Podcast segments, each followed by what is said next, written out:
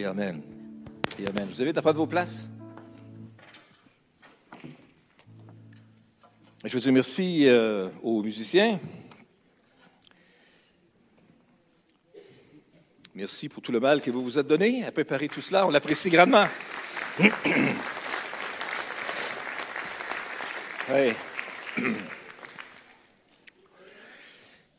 Quel est l'enfant? L'enfant qui est né, l'enfant de Bethléem. C'est John Maxwell qui disait que Noël, c'est l'histoire d'un bébé né dans une étable qui a transformé le monde à jamais.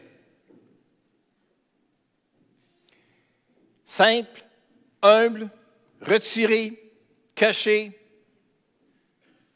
comme dans un endroit, comme dans une, étable, et finalement venir au bout de tout ça pour transformer le monde. Voilà ce que Jésus a fait. Quel est l'enfant?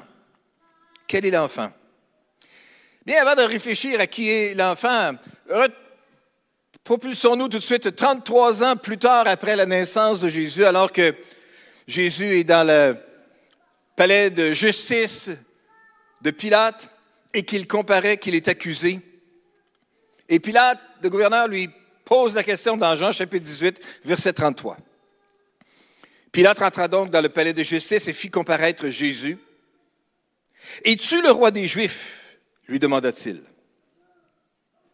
Un peu plus loin, au verset 17, il poursuit en disant, Es-tu donc roi reprit Pilate. Tu le dis toi-même, je suis roi. Si je suis né, si je suis venu dans ce monde, c'est pour rendre témoignage à la vérité. Et celui qui appartient à la vérité écoute ce que je dis. Quel est l'enfant? Mais cet enfant, c'est celui qui est le Fils de Dieu, qui est venu pour rendre témoignage à la vérité. Un roi qui règne et qui est venu pour rendre témoignage à la vérité. Quel est l'enfant qui est né ce soir? Bien, c'est un roi qui est venu pour, comme je l'ai mentionné, rendre témoignage à la vérité. Mais c'est aussi Selon Ésaïe, le prophète, qui lui a prophétisé 600 ans ou 700 ans avant la naissance de Jésus, et qui nous parle aussi d'un enfant qui est né dans Ésaïe chapitre 9, verset 5. Car pour nous, un enfant est né, un fils nous est donné, et il exercera l'autorité royale. Il sera appelé merveilleux conseiller, Dieu fort, Père à jamais et Prince de la paix. Dans cette prophétie ici, plusieurs centaines d'années avant même la naissance de Jésus, Isaïe euh, proclame la parole de Dieu et, fait, l'affirmation suivante sur le Messie qui doit venir et donne une description en quatre temps de ce merveilleux Sauveur qui va venir et qui nous dit quelque chose qu'on pourrait retenir ce soir parce que ça pourrait bien nous être utile dans nos cœurs et dans nos vies. Un enfant nous est né, donc un enfant est venu. Il exercera l'autorité royale, mais il sera appelé merveilleux conseiller. Un merveilleux conseiller. Ça donne bien parce que j'ai besoin de conseils de temps en temps. J'ai comme l'impression que je suis peut-être pas seul non plus. Si vous pensez que vous n'avez pas besoin de conseils, vous avez vraiment besoin de conseils. Mais sérieusement, dans la vie, dans, le monde d'aujourd'hui, on a tellement de choix à, faire. Et c'est pas toujours évident de faire des choix. Surtout si on veut faire des bons choix avec une plénitude d'opportunités qui peuvent se présenter devant nous. J'ai besoin de direction dans ma vie. Jésus qui est venu devait être ou est un merveilleux conseiller. Parce que j'ai à faire des choix, j'ai besoin de direction. Et dans ce temps-là, on peut se dire, il y a un merveilleux conseiller quelque part qui peut m'aider.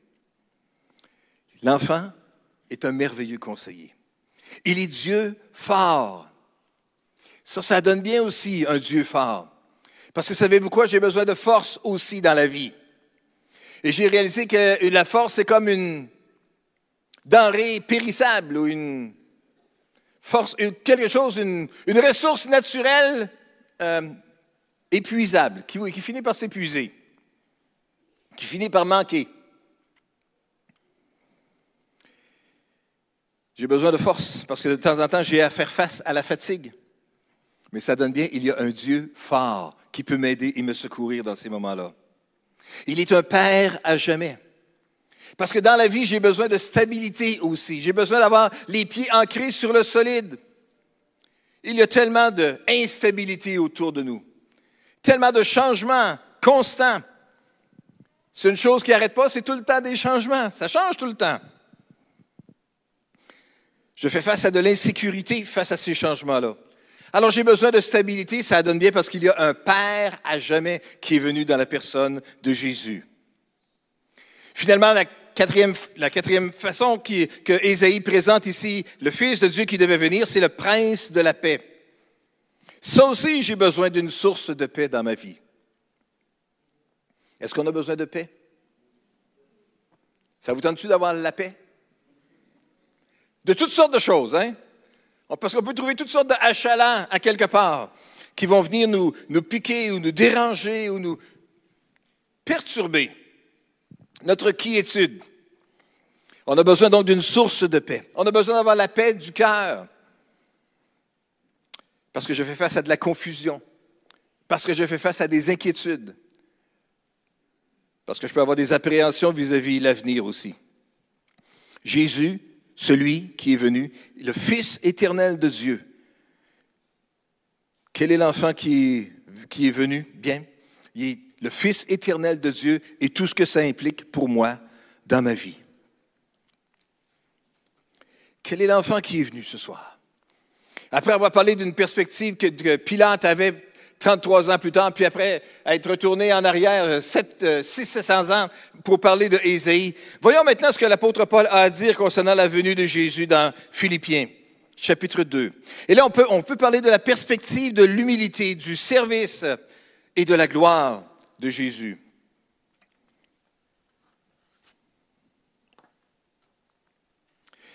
Alors que Jésus est né sous l'emprise de la pauvreté, est tout à fait disposé à s'identifier aux gens des classes inférieures de la société. Jésus démontrait ainsi la vérité glorieuse qu'il est venu pour être le sauveur de toute l'humanité. Les anges ont annoncé sa naissance au berger dans les champs de Bethléem et ils sont ainsi devenus les premiers porteurs de la bonne nouvelle. Mais ça, c'est assez significatif parce que les bergers, en général, étaient plutôt méprisés, dénigrés, regardés de haut par les gens ordinaires ou les gens de la bonne société. Et ils étaient ainsi traités parce que les Juifs orthodoxes qui considéraient qu'ils ne respectaient pas les détails des lois cérémonielles. Les besoins essentiels et constants de leur troupeau ne leur permettaient pas d'observer toutes les règles de lavage des mains. Et pour cette raison-là, ils étaient donc méprisés. Ce n'étaient pas des vrais pratiquants, ce n'étaient pas des vrais orthodoxes, ils n'étaient pas vraiment complètement là-dedans. Voilà ce que, l'apôtre Paul nous dit dans le livre de Philippiens, au chapitre 2, verset 6. Lui qui, dès l'origine, était de condition divine, ne chercha pas à profiter de l'égalité avec Dieu, mais il s'est dépouillé lui-même. Il a pris la condition du serviteur et il se rendit semblable aux hommes en tout point et tout en lui montrait qu'il était bien un homme.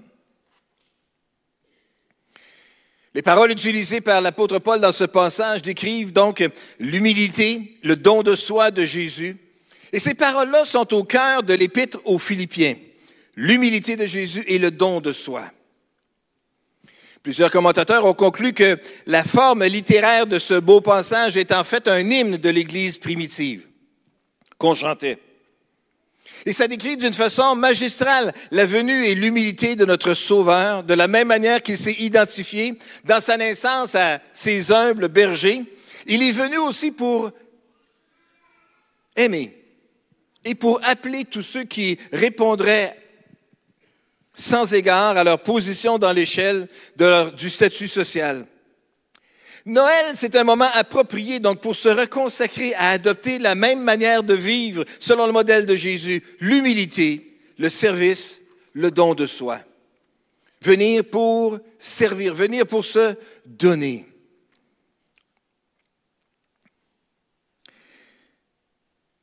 Lui qui, dès l'origine, était de condition divine, ça nous parle donc de la souveraineté de Jésus, de la royauté de Jésus. Pourtant, Lorsque Dieu décida de devenir homme dans la personne de son Fils, Il a choisi de vivre parmi un peuple pécheur et de mourir pour eux.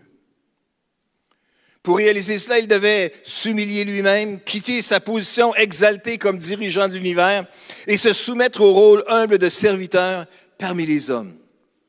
Et tout au long de sa vie terrestre, Jésus s'est humilié pour s'associer au vrai monde. Peu importe leur statut social ou moral. Et tout ça pour pouvoir les sauver. Christ n'a pas cessé d'être Dieu à ce moment-là, mais il s'est dépouillé volontairement.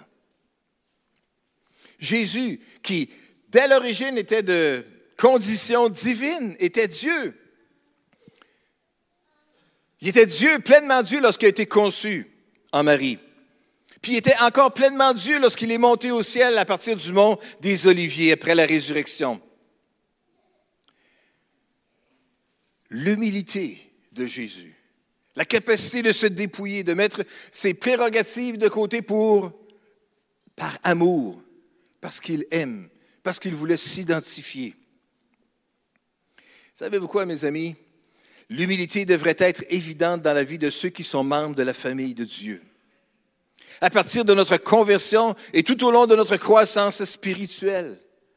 Il n'y a pas de place pour l'auto-exaltation orgueilleuse de la part du peuple de Dieu. On devrait plutôt être empreint de cette attitude d'humilité, de vouloir s'identifier à ceux, à ceux avec qui peut-être la plupart des gens ne voudraient pas s'identifier.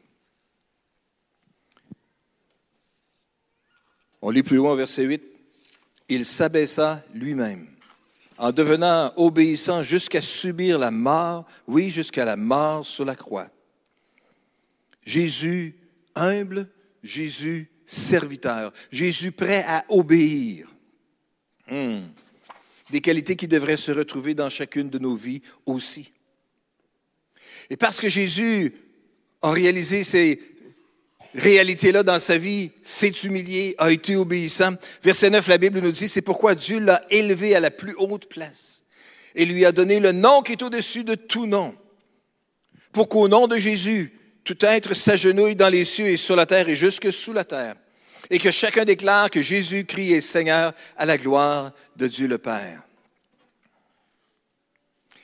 Après que Dieu est accordé à l'homme la permission de faire subir le pire à Jésus.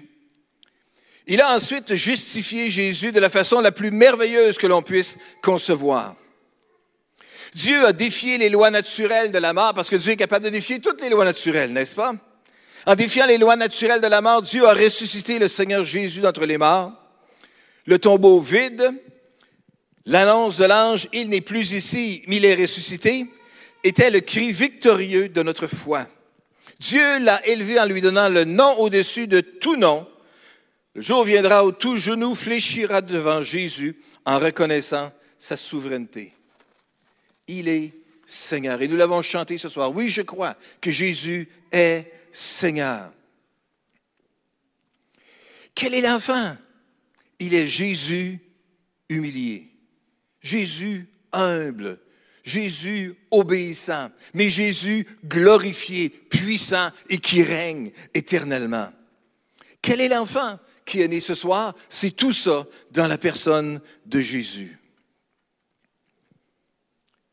Jésus qui est né ce soir, c'est aussi Emmanuel, Dieu avec nous. Dieu qui est avec nous en toutes circonstances, dans n'importe quelle situation qu'on pourrait se trouver. Et Dieu sera avec nous encore et encore et encore. Et dans la parole, encore et encore, il y, a, des promesses qui nous sont faites pour nous dire que Dieu sera et est avec nous. Jésus est la personnification de cette réalité-là, de Dieu qui est là présent au milieu de nous.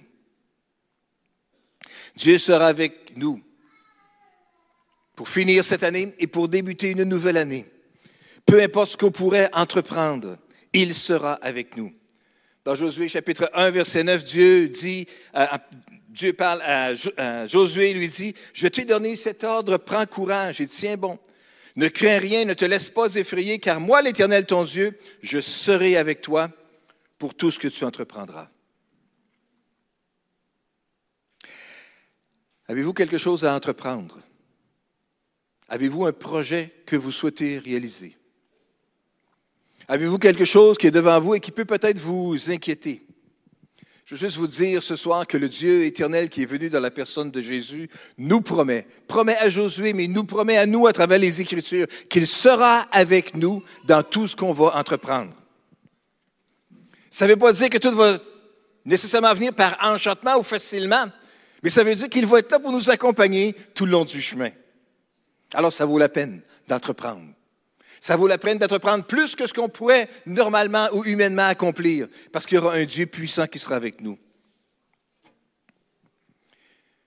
Il y aura un Dieu puissant qui est avec nous. C'est une source de réconfort aussi lorsqu'on fait face au danger. Dans Ésaïe, euh, chapitre 41, verset 10, la parole nous dit, ne sois pas effrayé, car je suis avec toi. Ne sois pas angoissé, car moi je suis ton Dieu. Je t'affirme, je viens à ton secours. Pour sûr, je te soutiens de mon bras droit qui fait, qui fait justice. Je suis avec toi. On n'a pas besoin donc d'être effrayé. Il est avec nous. Il y en a qui ne sont pas effrayés dans la vie, hein? Il y a des choses qu'on peut faire à 18 mois ou 24 mois qu'on ne fera jamais à 18 ans ou à 24 ans. Mais c'est correct, c'est bon, c'est bien comme ça.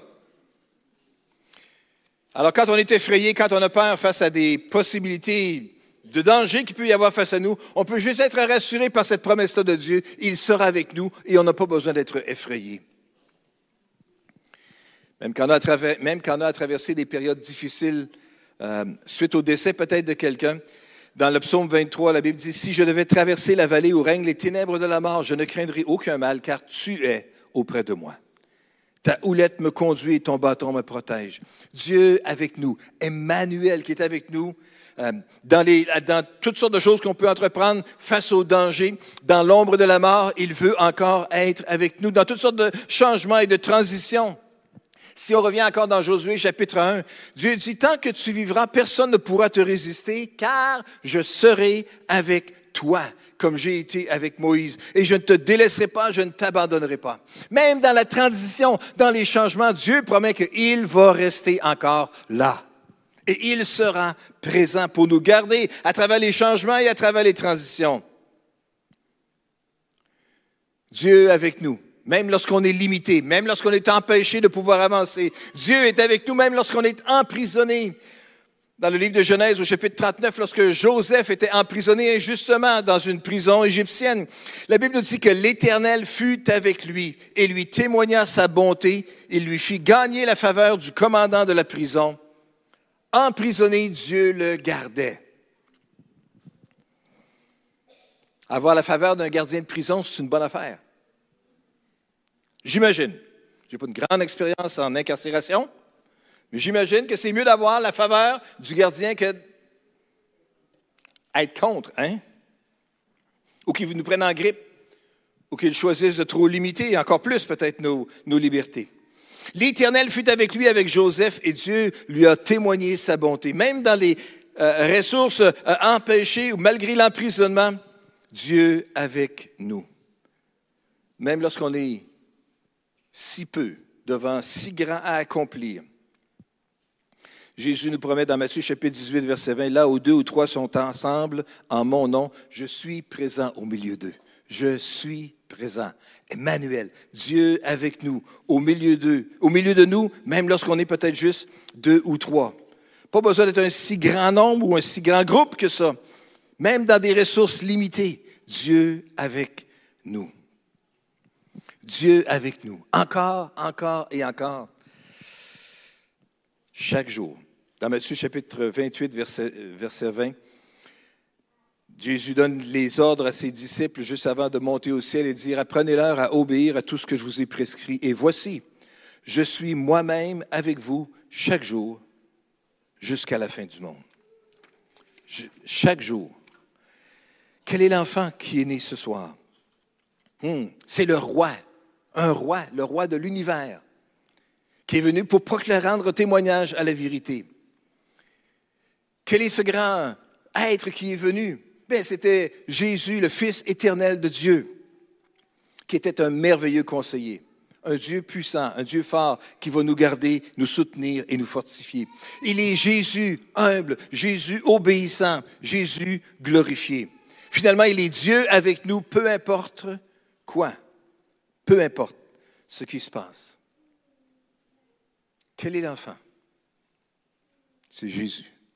Alléluia. Est-ce que je peux inviter les musiciens à revenir, s'il vous plaît? Ce soir, on se tient peut-être étonné devant le Fils de Dieu, né d'une vierge, qui a vu le jour dans une étable. Et dans sa vie sur terre, à partir de sa naissance dans l'humilité, son obéissance constante à son Père céleste et jusqu'à son ultime élévation dans la gloire, nous reconnaissons que dans cet enfant, le Fils de Dieu résidait. Bien qu'il ait été rejeté par ceux vers qui il était venu, il a quand même été glorifié par son Père pour régner éternellement. Rejeté, mais glorifié par le Père. Obéissant. Que Dieu puisse nous aider à ressembler de plus en plus à Jésus dans notre vie de tous les jours. Noël, c'est vraiment l'histoire d'un bébé né dans une étable et qui a transformé le monde à jamais. Alléluia. Est-ce qu'on va juste prier ensemble? Seigneur, nous te remercions ce soir pour tes bontés, pour ta grâce, pour ta fidélité. Nous voulons te remercier, Seigneur, pour euh, tout ce que tu veux accomplir dans chacune de nos vies. Et tu veux être Emmanuel, qui est Dieu avec nous, dans l'humilité, dans l'obéissance, dans la gloire. Tu veux nous accompagner à travers les hauts et les bas de la vie, à travers les défis, les limitations, les empêchements, les surprises désagréables ou agréables que la vie peut nous présenter. Seigneur, en toutes circonstances, tu veux juste être là avec nous. Alors nous te prions ce soir que tu puisses nous aider à avoir les yeux bien ouverts, avoir le cœur capable de bien recevoir euh, le message de, ta voix, Seigneur, que tu puisses vraiment parler à notre cœur. Viens toucher nos cœurs, viens toucher nos vies à nouveau aujourd'hui, ce soir. Nous te remercions, Seigneur, au nom puissant de Jésus. Amen. Et Amen.